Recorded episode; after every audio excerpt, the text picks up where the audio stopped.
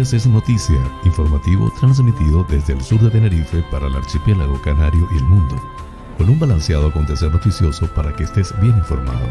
José Francisco González te brindará las noticias de una manera agradable y sin sobresaltos para que estés al día. Canarias es noticia porque la información es poder.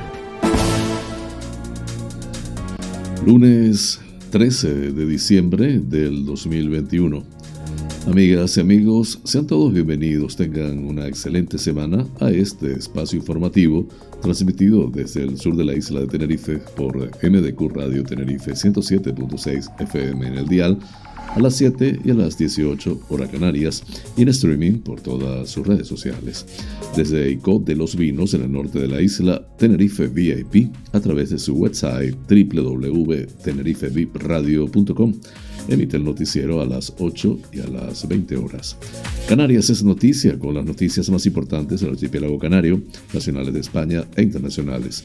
Soy José Francisco González y estoy muy complacido de llevarles este formato intentando les resulte balanceado, neutro y agradable a pesar del convulso mundo en que vivimos. Dicho esto, manos a la obra.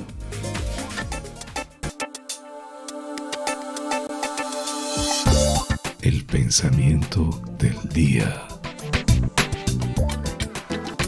Puedes hacerlo, deberías hacerlo, y si eres lo suficientemente valiente como para empezar, lo harás. Stephen King, un recordatorio acerca del poder que encierra en sí mismo el simple hecho de empezar.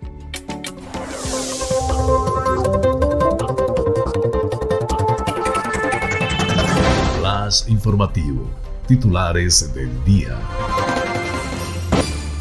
Canarias suma 556 nuevos contagios y 3 fallecidos en las últimas 24 horas por COVID. El archipiélago emite bonos de oferta pública que alcanzan unos 500 millones de euros. El tremor en el volcán de La Palma, de La Palma vuelve a niveles bajos tras un fuerte repunte de la actividad volcánica. Podemos Canarias aboga por proteger la papa local frente a la competencia desleal e hipócrita de la importación. El Cabildo de La Gomera recibe el reconocimiento del Colegio de Farmacéuticos por su compromiso social. 36 equipos parten de La Gomera en el desafío a remo de los Talisker Whisky Atlantic Challenge 2021. La Palma, Mercedes Coello. A medida que este maldito volcán va apagándose, el COVID va subiendo. La erupción de Cumbre Vieja cumple 86 días y se convierte en la más larga de las que se tiene constancia en La Palma. Lanzarote, noche de quema de contenedores en Puerto del Carmen. Ingresa en prisión tras ser sorprendido con 20 kilos de heroína en el aeropuerto de Lanzarote. Fuerteventura tiene pesadillas con el nivel 4, al que llegará con casi total seguridad el próximo jueves. Fuerteventura, los vecinos de Gay recrean el pasado por amor a la historia majorera. El Ayuntamiento de Las Palmas compra la montaña de Chanray en Tafira para hacer senderos y miradores. El Santa Catalina Royal Hathaway Hotel ilumina la Navidad de Las Palmas de Gran Canaria. Inaugurado el primer Belén de la historia del mercado de Vegeta en Las Palmas de Gran Canaria.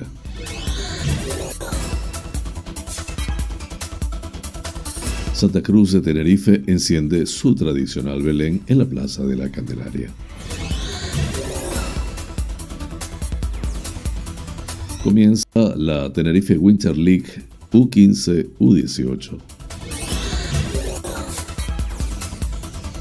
El Cuerpo General de la Policía Canaria propone siete sanciones en Tenerife Sur por incumplir la normativa de observación de cetáceos. nacionales, la burocracia y la falta de información retrasan los fondos europeos. Lo que ha llegado a la calle es prácticamente nada.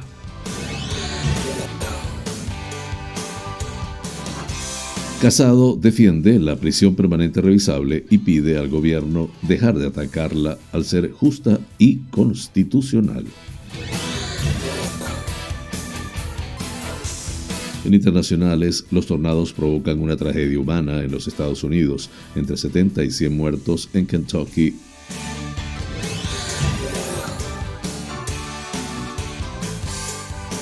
menos 14 policías heridos en protestas contra las restricciones por el COVID en Alemania. Así culminamos los titulares del día. Flash informativo. El tiempo en Canarias. En las islas occidentales, intervalos nubosos en el norte y noreste, con amplios claros en horas centrales, y poco nuboso o despejado en cumbres y resto de zonas. En las orientales, poco nuboso o despejado en general con algunos intervalos matinales en el norte y noreste de Gran Canaria. A partir del mediodía, extendiéndose de oeste a este del archipiélago, habrá algunos intervalos de nubes altas. Probabilidad de calima, ligera en general, en las islas orientales. Temperaturas mínimas en ligero ascenso en las islas orientales y sin cambios o ligero descenso en las occidentales. Máximas sin cambios o en ligero ascenso, principalmente en medianías de Gran Canaria. Viento de componente este flojo a moderado. Las temperaturas entre los 11 y los 27 grados centígrados en las Islas Afortunadas. Flash informativo. Noticias Comunidad Autonómica. Canarias ha registrado 556 nuevos casos de COVID-19 en las últimas 24 horas, por lo que el total de casos acumulados en las islas desde que comenzó la pandemia es de 108.453, con 6.876 activos, de los cuales 46 están ingresados en UCI y 238 permanecen hospitalizados. Asimismo, en las últimas horas se ha notificado el fallecimiento de tres personas en el archipiélago, pendientes de validar por salud pública, según ha informado la Consejería de Sanidad del Gobierno de Canarias. La incidencia acumulada a los siete días en el archipiélago se sitúa en 134,06 casos por cada 100.000 habitantes y a los 14 días en los 253,87 casos por 100.000 habitantes. Hasta ayer se ha realizado un total de 2.482.578 pruebas diagnósticas en las islas, de las cuales 3.343 se corresponden al día sábado.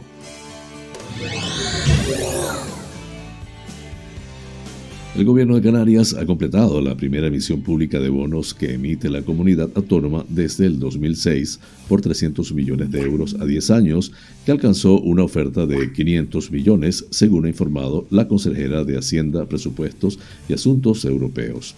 El vicepresidente canario y consejero del área, Román Rodríguez, ha destacado que la respuesta de los mercados a las necesidades financieras de Canarias avala la solvencia de la comunidad autónoma, que goza de una de las métricas crediticias más sólidas de todos los territorios del Estado y registra la menor eh, ratio de deuda por habitante en España. Román Rodríguez ha resaltado que los productos que ha venido lanzando el gobierno de Canarias a los mercados financieros en los últimos tres años han obtenido el beneplácito de bancos e inversores institucionales, quienes han suscrito los mismos con presteza.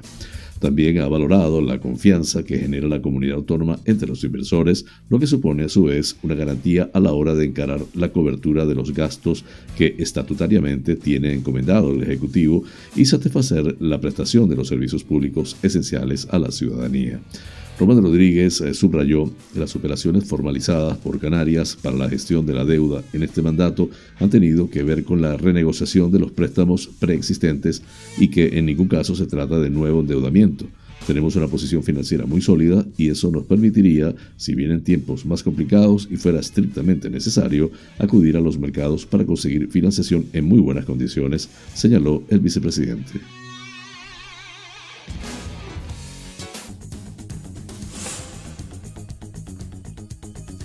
La amplitud de la señal del tremor volcánico asociado al volcán de la isla de La Palma ha registrado un descenso después del episodio explosivo de hace unas dos horas, en el que se observó un pico de actividad, según ha informado Itaiza Domínguez, sismólogo del Instituto Geográfico Nacional, quien añadió que habrá que seguir observando este evento, pues podríamos estar ante una pausa, pero puede ser efímera.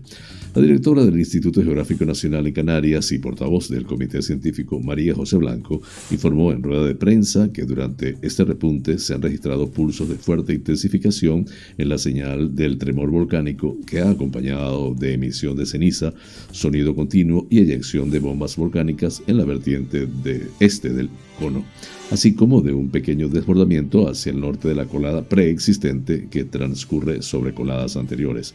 No obstante, añadió que en estos momentos el sonido y la emisión de cenizas han cesado. El director técnico del PEVOLCA, Miguel Ángel Marcuende, apuntó que este episodio se ha producido después de 36 horas en las que la actividad volcánica ha transcurrido bastante tranquila con una emisión de lava no excesiva.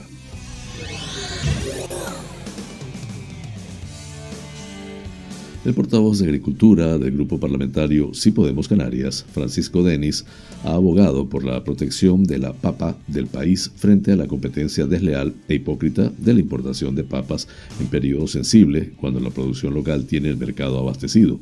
Así lo ha manifestado tras haberse reunido con agricultores del norte de Tenerife, miembros de la COAG y concejales de Si Se Puede y de la Asamblea por la Rotava, con la intención de abordar iniciativas para proteger y fomentar la producción de papa del país. En la reunión, convocada a instancias del diputado, los asistentes dejaron claro que este año no se va a aceptar de ninguna manera que se pague un kilo de papas por debajo del coste de producción, unos 65 céntimos, en sintonía con la ley de cadena alimentaria. La realidad es que los bajísimos precios que se han pagado a quienes siembran papas han hecho que muchas familias se hayan replanteado abandonar los cultivos y ese sería el peor escenario. Esta situación alerta no solo de la pérdida de hectáreas cultivadas, sino de problemas en el abastecimiento, ha afirmado Denis, quien añadió que no se debe aceptar menos del coste de producción para los agricultores. El pago debe estar muy por encima, apostilló. En la reunión celebrada de la Rotava se analizaron las consecuencias de la ley de cadena alimentaria para la papa del país, la comercialización del producto y la deslealtad de la importación de papas en periodo sensible cuando hay papa del país.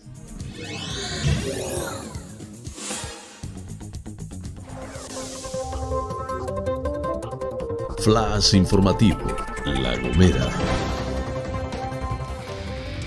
El Colegio Oficial de Farmacéuticos de Santa Cruz de Tenerife reconoció este viernes la labor desempeñada por el Cabildo de La Gomera en apoyo a diferentes proyectos ejecutados en la isla para mejorar el acceso de los pacientes a tratamientos y servicios farmacéuticos. Durante el acto celebrado en el casino de la capital tinerfeña, el presidente insular Casimiro Curvelo reiteró los vínculos establecidos con este colectivo durante los últimos años, propiciando la disposición de una hoja de ruta que potencia la capacidad y calidad de los servicios que prestan. Curvelo recordó que en el marco de un acuerdo de colaboración con las farmacias de la isla, La Gomera fue el primer territorio nacional en dispensar mascarillas gratuitas a los ciudadanos en los momentos más duros de la pandemia. Una forma de garantizar el acceso a este producto en un contexto en el que era la única herramienta para luchar contra el virus y existían serios problemas de disponibilidad, aseveró. Asimismo, destacó la cooperación con nuevos proyectos dirigidos a garantizar el acceso de los pacientes vulnerables a mayores a sus tratamientos. Es una manera de facilitar que los ciudadanos con dificultades que viven en las zonas más alejadas tengan un servicio garantista y ahí está el Cabildo cooperando económicamente para dar salida a esta iniciativa, subrayó.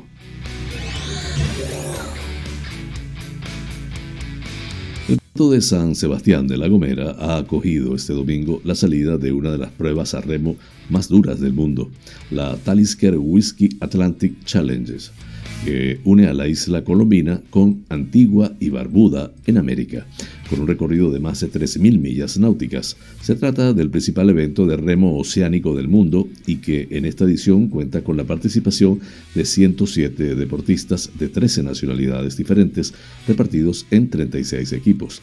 El presidente del Cabildo, Casimiro Curvelo, junto al alcalde de San Sebastián, Adasat Reyes, el director insular de la Administración General del Estado, Mario Cruz, la consejera de Turismo, María Isabel Méndez, y el concejal de Deportes, Libertad Ramos, participaron en el acto de salida desde el recinto portuario. Por su parte, la consejera insular de turismo, María Isabel Méndez, hizo hincapié en el escaparate a nivel internacional que supone la salida de la Talis Kerwiske Atlantic Challenge con la celebración de esta prueba deportiva. Promocionamos La Gomera como destino de turismo activo, abogando por la práctica de actividades al aire libre, en pleno contacto con la naturaleza, disfrutando del medio natural y marino de la isla, que es reserva de la biosfera, añadió. Flash informativo, La Palma. Los casos de coronavirus en La Palma llevan un ritmo ascendente desde hace varios días y la gerente de los servicios sanitarios, Mercedes Coello, en sus redes sociales hace una reflexión. A medida que este maldito volcán va apagándose, el COVID va subiendo. No podemos ni debemos bajar la guardia, no podemos ni debemos dejar entrar en casa a nadie esta Navidad sin un control epidemiológico, asegura y añade. Tenemos un porcentaje de vacunación muy bueno, pero, sin embargo, la tercera dosis, que ya es libre para todos los mayores de 60 años y pese a que existen centros abiertos, menos los fines de semana, sin cita, no está teniendo el efecto esperado. Vayan ya y vacúnense y vacunen a nuestros hijos. Colaboren con los carnes de vacunación y los listados de personas que van a los restaurantes y locales de ocio nocturno. No es broma, advierte. El seguimiento estricto de los contactos estrechos es la única herramienta de que disponemos para parar los brotes. Sigamos usando mascarillas en espacios cerrados y si vamos por calles donde hay mucha gente, no estaría de más su uso. Si queremos unas fiestas en paz, solo caben dos cosas, vacunación y control, concluyó.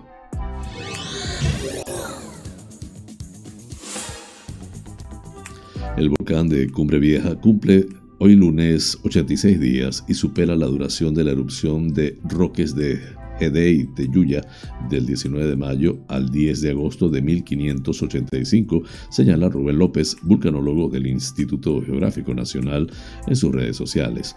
La erupción del volcán, todavía sin nombre oficial, reventó el pasado 19 de septiembre en Cabeza de Vaca, en una ladera de la zona oeste de Cumbre Vieja, y este sábado 11 de septiembre se convierte en la más larga de, se convirtió en la más larga de los de las que tenemos constancia histórica en la isla de La Palma, indicó Rubén López. La erupción de Roques de Gedei, explica, ocurrió a una altitud de 1095 metros en el flanco oeste de Cumbre Vieja. Aparecieron varios conos alcanzando una altura de 95 metros. Hubo varios flujos de lava con tres principales coladas, ocupando hasta 4,6 kilómetros de longitud y formó varias fajanas. Lo más conocido de esta erupción, añade, es la aparición de varios domos de fonolita que se desconocen como se conocen como las agujas o los campanarios. Antes de la erupción hubo varios meses de sismicidad sentida. El nuevo volcán, con diferencia, es también el más destructor de, los, de las ocho erupciones registradas en La Palma en los últimos 574 años. La lava que hasta la fecha ha arrojado afecta ya a unas 1.184 hectáreas del Valle de Aridane, mientras que el segundo más potente, el Tancante, 1430-1447, arrasó solo 424. Flash informativo, Lanzarote.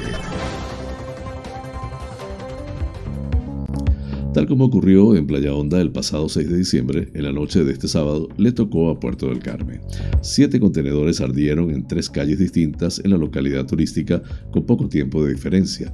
En primer lugar, el consorcio de emergencias apagó el incendio de cinco contenedores en la calle Ganapay, en Puerto del Carmen. El fuego se inició sobre las 20.59 horas de este sábado. Una vez alertados por el SECOES, se dirigieron al lugar y comprobaron que el fuego afectaba cinco contenedores, tres de recogida de basura orgánica y dos de cartón. Además, el incendio afectó a una farola que tuvieron que señalizar con cinta de balizamiento. Minutos más tarde, los bomberos tuvieron que acudir a la calle Bajamar. En esta ocasión, ardió un contenedor de recogida de cartón.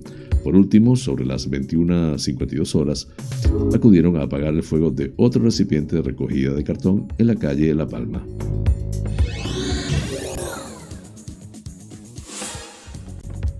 La Guardia Civil del Destacamento Fiscal del Aeropuerto de Lanzarote detuvo el pasado 4 de diciembre a una persona de 46 años de edad como presunto autor de un delito contra la salud pública al tratar de introducir en Lanzarote 20 kilos de heroína ocultos, ocultos en su equipaje. El detenido fue puesto a la disposición judicial del correspondiente juzgado en funciones de guardia de Arrecife, el cual decretó su ingreso en prisión. Se trata de uno de los alijos más importantes de este tipo de droga que se ha realizado en Canarias en los últimos años, seguida de la incautación de otros 10 kilos de heroína que fueron intervenidos a finales del mes de octubre en el aeropuerto de Gran Canaria a un pasajero procedente de Bruselas. Según señalan desde la Benemérita, la intervención fue fruto de las actuaciones que realiza la Guardia Civil en el aeropuerto de César Manrique, en Lanzarote, encaminadas a la prevención en materia fiscal y penal. De forma aleatoria y al levantar sus sospechas por la inquietud mostrada ante la presencia de los agentes, junto a otros indicios observados por estos, procedieron a realizarles una inspección rutinaria. El comportamiento del pasajero y la actitud esquiva llevaron a los agentes a inspeccionar su equipaje, localizando en su interior cuatro paquetes de 5 kilos cada uno, contenitivos de una sustancia que simulaba ser harina para repostería. Inspeccionando el contenido realizada la prueba del narcotest, de los cuatro paquetes dieron positivos en opióceos. Por ello, inmediatamente se procedió a la incautación de la mercancía y a la detección del, detención del pasajero por la presunta autoría de un delito contra la salud pública. Flash informativo, Fuerteventura. Los 81 contagios del sábado contabilizaba la isla de Fuerteventura pudieran suponer un punto de inflexión en relación a la forma de tratar la pandemia en la isla. Todo apunta que en la próxima semana Fuerteventura pase a nivel 4 en relación al semáforo epidemiológico del Gobierno de Canarias y del Ministerio de Sanidad, ya que la tendencia sigue siendo muy negativa en cuanto a contagios se refiere. La capital y el norte, con importantes ramificaciones en Lajares, Corralejo y la misma ciudad de Puerto Rosario, se han convertido en las más fuertes incubadoras del virus. En este sentido, el relajamiento ciudadano y una actitud negacionista en algunos sectores se ha unido a la desidia institucional para tratar de parar los contagios. La Navidad volverá a ser muy complicada. Nivel 4 el terror de la restauración. Si la, situación, como decimos, se ha complicado tanto por el aumento de contagios, que todo apunta a que el próximo Consejo de Gobierno de Canarias no quede más remedio que subir a la isla majorera a la fase 4 dentro del semáforo de restricciones, el más alto. De esta forma, los establecimientos de hostelería y restauración verían cómo en el interior de sus establecimientos solamente podrían tener un 25 de aforo 25% de aforo y un 75% en las terrazas. Esto podría dejar la situación como insostenible. En estos días las terrazas son muy frías y no sé cómo lo vamos a hacer, comenta un conocido restaurador de Villaverde. Otras medidas es que los hoteles solamente podrán tener un 33% de aforo en zonas comunes, suspensión de mercadillos al aire libre, se presentarán los parques infantiles y de uso deportivo y tanto discotecas como bares de copas tendrán un aforo del 25% en interiores y deberán cerrar a la una. Todavía no ha quedado claro si, solicitando el certificado COVID a los clientes, podrían estos locales atenerse a los criterios de la fase 3, al ser el punto más grave de contención, pero todo parece indicar que así sería.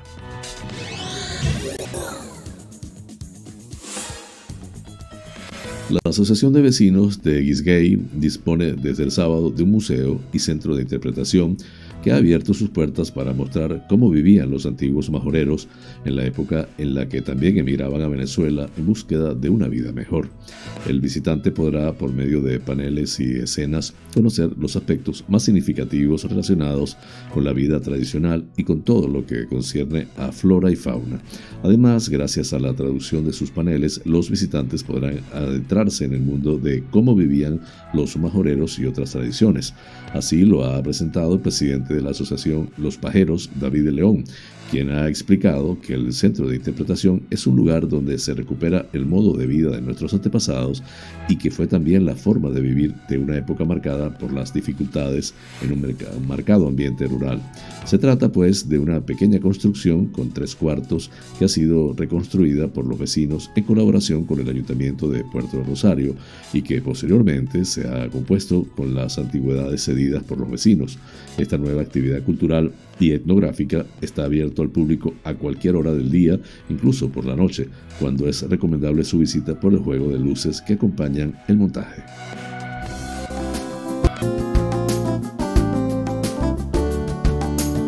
Vida sana. Hoy les hablaré sobre las berenjenas. La berenjena está compuesta principalmente por agua en un 92,6%. Esto sumado a sus escasas grasas la hace muy ligera. La fibra es, aparte del agua, el principal componente de la berenjena. De tipo soluble, favorece el buen estado de la flora bacteriana y disminuye la consistencia de las heces, lo que ayuda a su eliminación. En cuanto a sus micronutrientes, destaca principalmente su aporte en potasio, 240 miligramos por 100 gramos, y ácido fólico, 13. También es rica en vitamina B6, vitamina B1 y magnesio. Como reflejo su color morado, la berenjena también contiene anticianinas, cianinas de acción antioxidante. Las propiedades más valiosas de la berenjena no son debidas a su riqueza en vitaminas y minerales, sino a los compuestos químicos específicos que se hallan sobre todo en la piel y en las semillas. Estas sustancias de sabor amargo estimulan el buen funcionamiento del hígado y el vaciamiento de la vesícula biliar. A pesar de todo, hoy se le mira con precaución por su tendencia a absorber la grasa añadida durante la preparación. Sin embargo, es un alimento de propiedades muy beneficiosas sobre la digestión de los ácidos grasos, la presión arterial, la salud de los riñones y la resistencia a las enfermedades en general. No es extraño que forme parte de platos exquisitos en las cocinas tradicionales de Asia, Oriente Medio, el norte de África y el sur de Europa.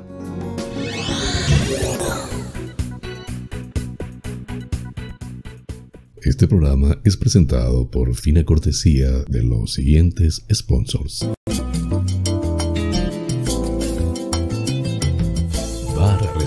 Restaurante Loco, un oasis en el centro de San Isidro.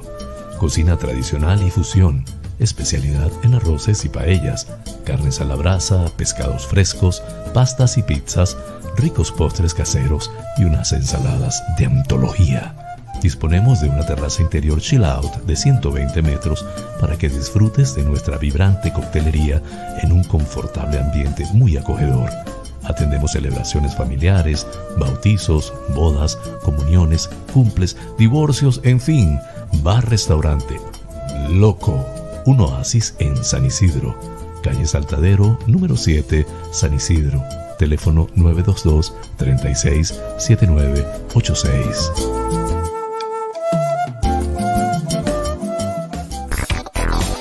Wheeler Dealer Las Chafiras. Venta de vehículos de ocasión seminuevos con seguro, traspaso y garantía. Recibimos tu actual vehículo como parte de pago con una tasación justa. En traspasos y matriculaciones de autos de otros países somos expertos. Déjanos el papeleo y disfruta tu coche al máximo. Además, en Wheeler Dealer Las Chafiras hacemos mantenimiento pre-TV, mecánica ligera, cambio de aceite y filtro de tu coche con un servicio profesional y a precios inigualables. Visítanos en Avenida Tembel 49 Las Chafiras, teléfono 922-736-451 o visítanos en nuestra website www.wheelerdealertenerife.com. Wheeler Dealer Las Chafiras. Ven, conócenos y compruébalo.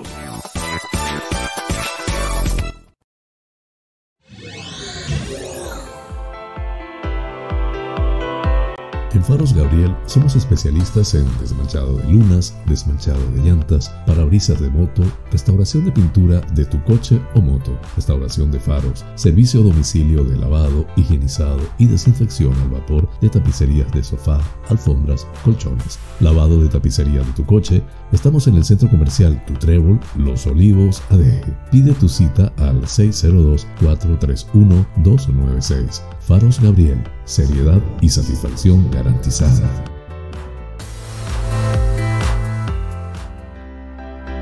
Tal día como hoy, es Femérides. El 13 de diciembre de 1995, Camilo José Cela recibía el premio Cervantes. El escritor abrió su discurso haciendo gala de la ironía y mordacidad que siempre le caracterizó y en referencia a la larga espera para recibir dicho galardón. Merece la pena esperar los años que Dios disponga para recibir este premio de la mano de vuestra majestad. Nunca se llega tarde a ningún sitio, jamás se nace ni se muere cinco minutos antes, y todos los puertos son seguros tan pronto como se rinde en ellos la más azarosa y difícil singladura. Camilo José Cela había recibido el Premio Nobel de Literatura en el año 1989. Flash informativo, provincia Las Palmas de Gran Canaria.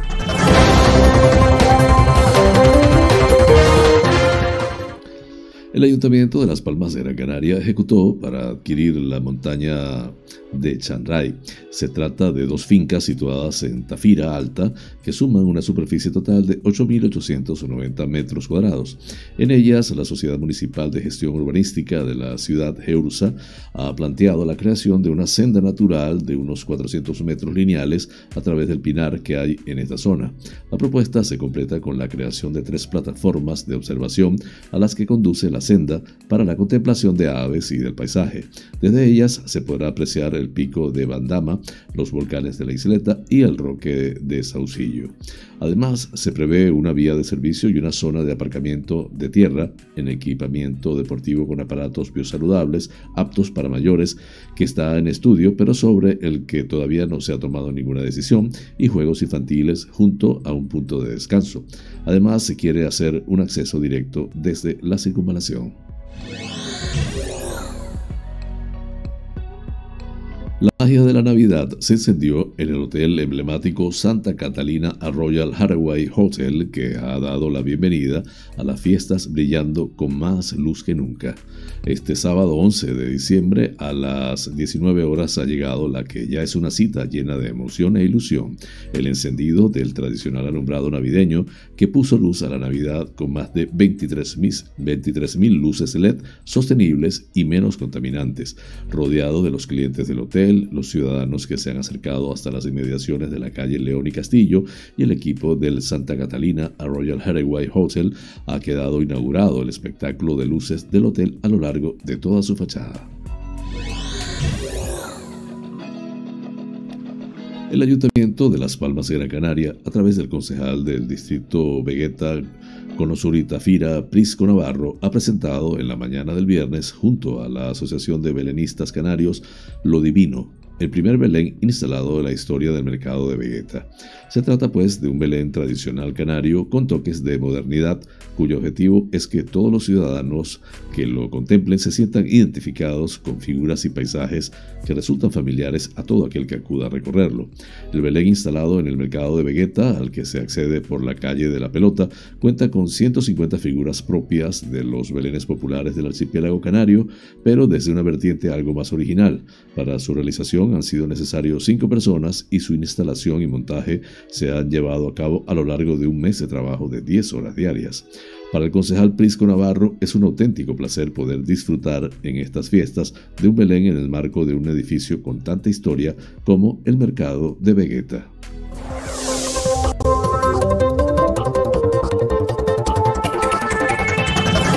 Flash informativo, provincia Santa Cruz de Tenerife. El Ayuntamiento de Santa Cruz ha concluido la instalación del tradicional portal de Belén de la Plaza de la Candelaria. Este año se recupera la estampa clásica que recrea el nacimiento de toda la vida, explicó el alcalde de la ciudad, José Manuel Bermúdez, además de desear que sea un regalo para quienes se lo visiten en los próximos días. El acto de inauguración contó con el tradicional encendido por parte del regidor, quien estuvo acompañado por el concejal de fiestas, Alfonso Cabello, y el primer teniente de alcalde y concejal del distrito Centro y Fara, Guillermo Díaz Guerra. En cuanto al portal Santa Crucero de este año, juega un papel fundamental la intensidad del color, además de concedérsele un protagonismo especial a una de las figuras principales del nacimiento, la Virgen María, cuya vestimenta de colores intensos permite que destaque sobre el resto del conjunto.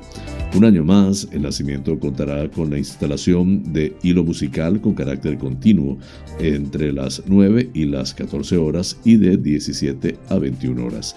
También se han instalado dos buzones reales. El estadio de béisbol Néstor Pérez Suárez acogió en la tarde del sábado la inauguración de la Tenerife Winter League del 2021, en la que participarán jugadores de categorías sub-15 y sub-18. En el acto estuvo presente el alcalde del Ayuntamiento de Puerto de la Cruz, Marco González, el concejal de deportes del consistorio portuense, Alberto Cabo, el fundador del Club Deportivo Marlins Puerto Cruz, Néstor Pérez y el jugador Salvador Araya, encargado de realizar el saque de honor de este evento. Si la semana pasada la Winter League celebró su quinta edición en categoría sub-13 desde el 10 de diciembre y hasta el 16 de este mes, los peloteros de categorías sub-15 y sub-18 toman el relevo. Una edición más de la Tenerife Winter League reúne a jugadores de toda Europa, España, Italia, Noruega, Alemania, Austria, Hungría, Lituania y de Latinoamérica también, gracias a las organizaciones el CD Marlins Puerto Cruz, que cuenta para su celebración con la colaboración del Gobierno de Canarias, el Cabildo de Tenerife, el Ayuntamiento de Puerto de la Cruz y la Federación Canaria de Béisbol y Softball. Durante toda la semana los equipos jugarán una liga en la que se medirán todos contra todos, siendo los dos mejores equipos los que disputen la final el jueves 16 de diciembre en el estadio Néstor Pérez Suárez. Con este torneo, Tenerife se convierte un año más en el mejor lugar de Europa para poder celebrar competiciones gracias a su buen clima, un atractivo indiscutible para todos los participantes, así como sus acompañantes que además aprovechan la estancia para conocer la isla.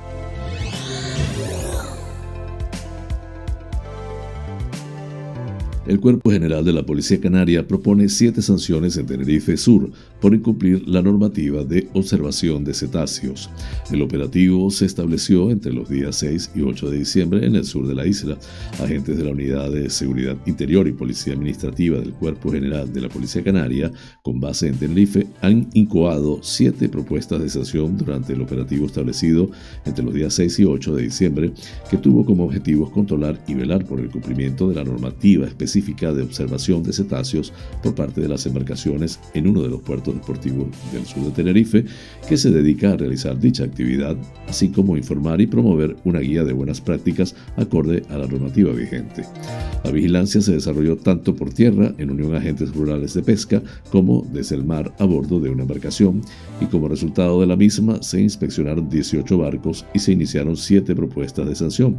Cuatro de ellas fueron por carecer de la autorización administrativa que permite ejercer la actividad recreativa de observación de cetáceos, una por incumplir la normativa de acceso a la zona restringida en la que solo pueden permanecer simultáneamente dos embarcaciones y el resto en materia de documentación náutica. Con este tipo de acciones, el Cuerpo General de la Policía Canaria pretende realizar un mayor control sobre la actividad, evitando las prácticas irregulares que degraden el entorno natural y que producen un impacto negativo sobre las especies residentes, favoreciendo de esta forma el ejercicio sostenible de la observación turística de cetáceos.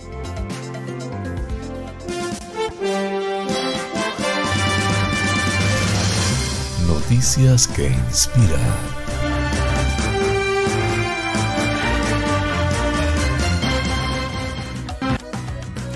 En respuesta a una llamada de una disputa doméstica entre un padre y su hijo, el 10 de noviembre, el sheriff Williams llegó a una propiedad en Buchanan, Georgia, donde encontró una situación tensa.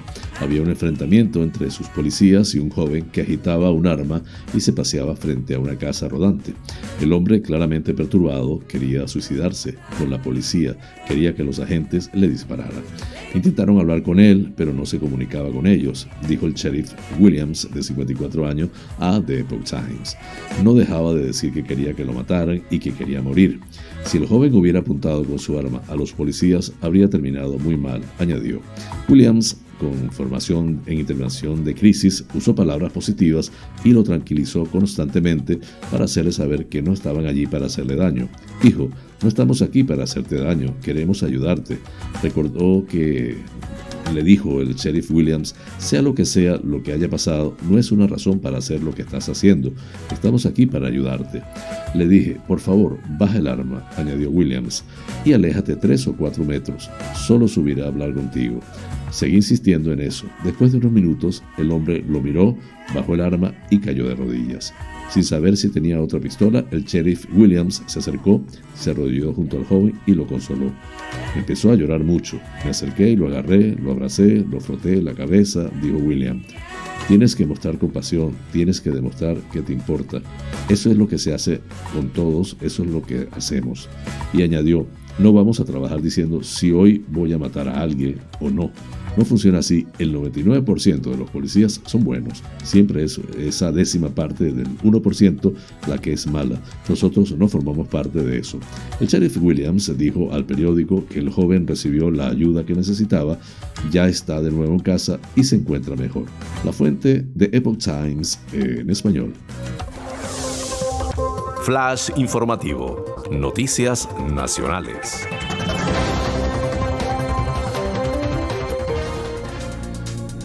Dice el dicho que donde hay una crisis hay una oportunidad, y de esto la Unión Europea parece haber tomado nota. El hundimiento sin precedentes que sufrió la economía mundial el año pasado rompió viejos tabúes y expolió al club, que decidió emitir deuda conjunta por primera vez en su historia para financiar el mayor paquete de estímulo que se recuerda en Europa. El resultado fueron los fondos Next Generation, por sus siglas en inglés eh, NGU, un instrumento diseñado para impulsar la recuperación y a la vez financiar reformas estructurales clave para el futuro. España fue el primer país en subirse al carro del dinero europeo y presentó con rapidez su plan a Bruselas para poder acceder a los fondos. Tras recibir el visto bueno de la Comisión a finales de agosto, llegó el primer desembolso valorado en 9 mil millones de euros. A estos se sumarán otros 10 mil que Bruselas aprobó recientemente y que, salvo sorpresa, llegarán a España en menos de un mes. No obstante, la rapidez con la que España ha accedido al maná europeo contrasta con la lentitud con la que el estímulo que está filtrando a la economía real.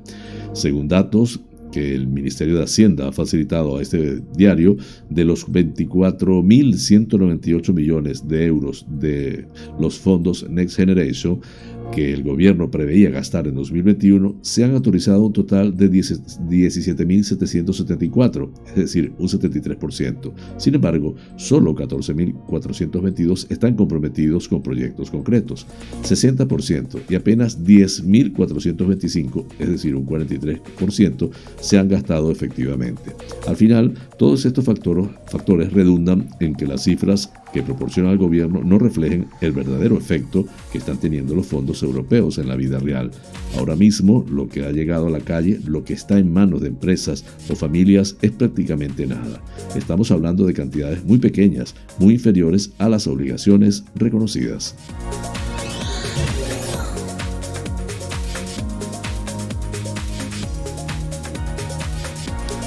Líder del PP, Pablo Casado, ha defendido la aplicación de la prisión permanente revisable a Fernando Montoya, acusado de agredir sexualmente y asesinar a la profesora zamorana de 26 años, Laura Luelmo, en diciembre del 2018 en el Campillo Huelva, y ha instado al gobierno y a la izquierda a dejar de atacar una medida justa y plenamente constitucional. El violador y asesino de Laura Luelmo ha sido condenado a prisión permanente revisable. Gracias a esta iniciativa del PP se hace justicia contra los criminales y se evita que reincidan, ha escrito el líder PP en su cuenta personal del Twitter, recogida por Europa Press. En la sentencia notificada este pasado viernes a las partes apersonadas en la causa, la audiencia de Huelva condenó a Montoya a la pena de prisión permanente revisable por un delito de asesinato con la agravante de reincidencia, puesto que fue condenado por sentencia firme de 31 de diciembre de 1997 de la audiencia de Huelva por delitos de allanamiento de morada, obstrucción a la justicia y asesinato, y le impone además 17 años y medio de cárcel. Combinamos así las noticias nacionales. Flash informativo. Noticias internacionales.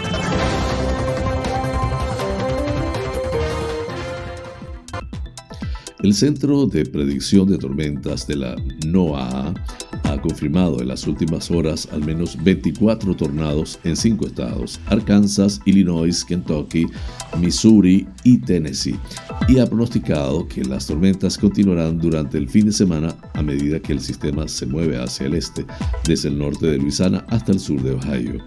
El gobernador del estado norteamericano de Kentucky, Andy Besahar, ha anticipado que entre 70 y 100 personas habrían fallecido por el devastador paso de una ola de tornados por el oeste de la región, en lo que se trataría de una de las mayores tragedias climatológicas registradas en la historia reciente del país. Así lo ha hecho saber el gobernador en declaraciones a la cadena filial de la CBS, donde hace unas horas ya avanzaba que el número de fallecidos probablemente superaría con creces el medio centenar. El gobernador ha descrito la tragedia como el evento de tornados más grave de la historia del estado, mientras las autoridades han constatado el colapso de varios edificios en una de las localidades más afectadas, la comunidad de Mayfield, en el sureste de Kentucky. Según la agente de la policía local Sarah Borges, en declaraciones a la filial de la NBC Lex 18. El director de la División de Gestión de Emergencias de Kentucky, Michael Dossett, ha llegado a atestiguar un tornado que tocó suelo durante más de 250 kilómetros a lo largo de cuatro estados y ha avisado de que la ola de tornados de este fin de semana podría ser la más grande de los últimos 45 años en el estado.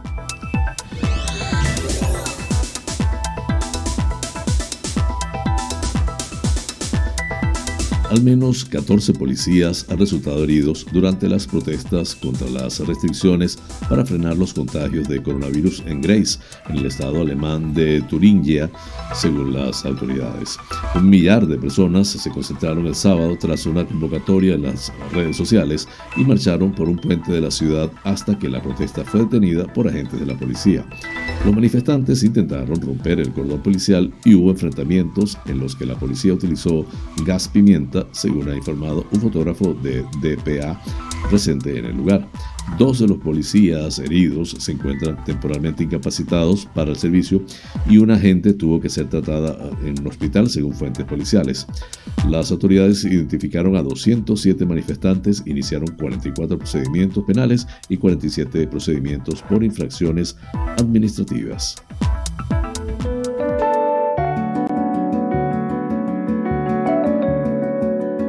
Los astros hablan. Un viaje por el maravilloso mundo de los signos del zodíaco.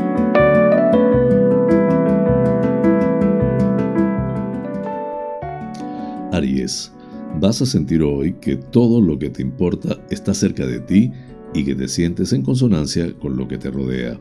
Eso te dará mucha paz mental y podrás disfrutar de muchos y gratos encuentros con la gente. Todo fluye con mucha empatía contigo. Tauro, no quieras imponer hoy tu criterio y más si se trata de un tema relativo a un encuentro con la familia, que podría haberse alterado por las circunstancias y sobre eso no debes de discutir con nadie. Es mejor que dejes que las aguas se calmen un poco.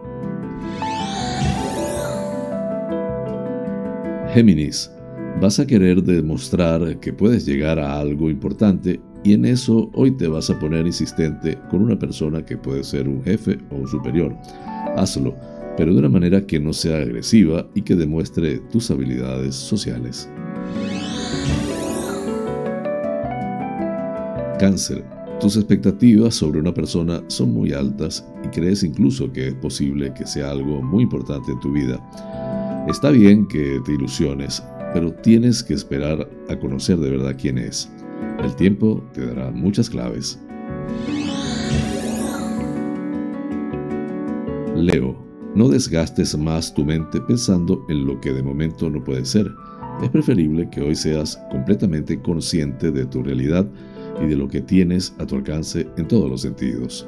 Será la mejor manera de afrontar tus retos.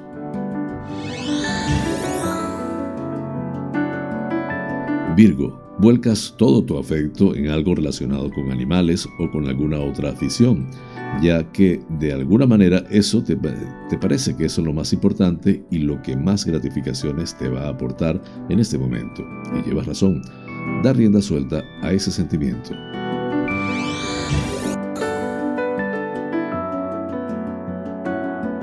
Libra, no te conviene hoy enredarte con algo muy complicado de hacer ya que no estarás en tu momento más hábil para ciertas tareas.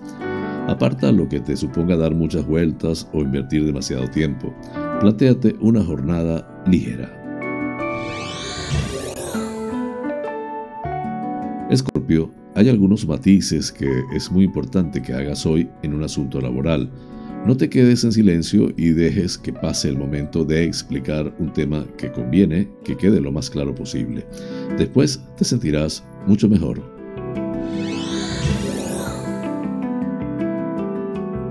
Sagitario, tienes muchas cosas que hacer hoy, pero quizá no sean tan importantes como tú crees.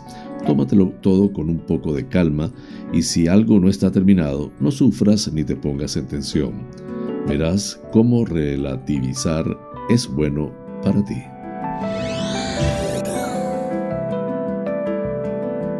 Capricornio, no intentes quitarte de en medio un compromiso que no te apetece mucho y que tiene que ver con las fiestas próximas.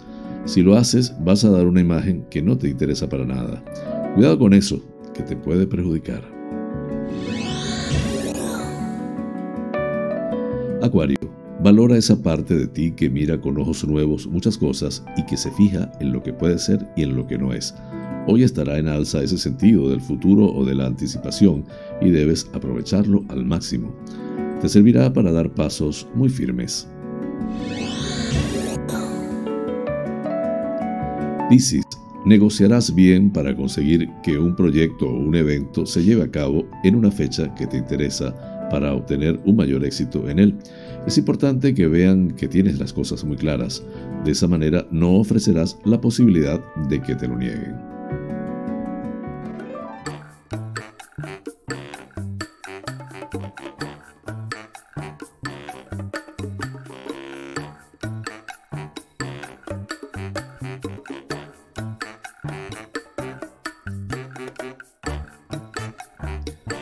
Amigas y amigos, hemos llegado al final del programa, deseando les haya sido de su agrado.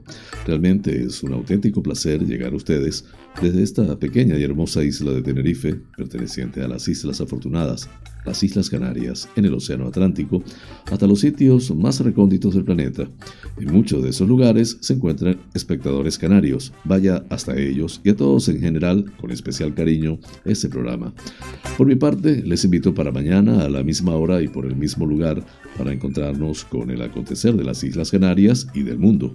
En la dirección, producción y presentación del informativo, quien tuvo el inmenso placer de acompañarles, José Francisco González, como siempre a suscribirse a mi canal de YouTube Canarias es noticia en directo, dar un like si les parece y activar las notificaciones. Así pues, me despido con la eficaz frase, es mejor ocuparse que preocuparse. Hasta mañana.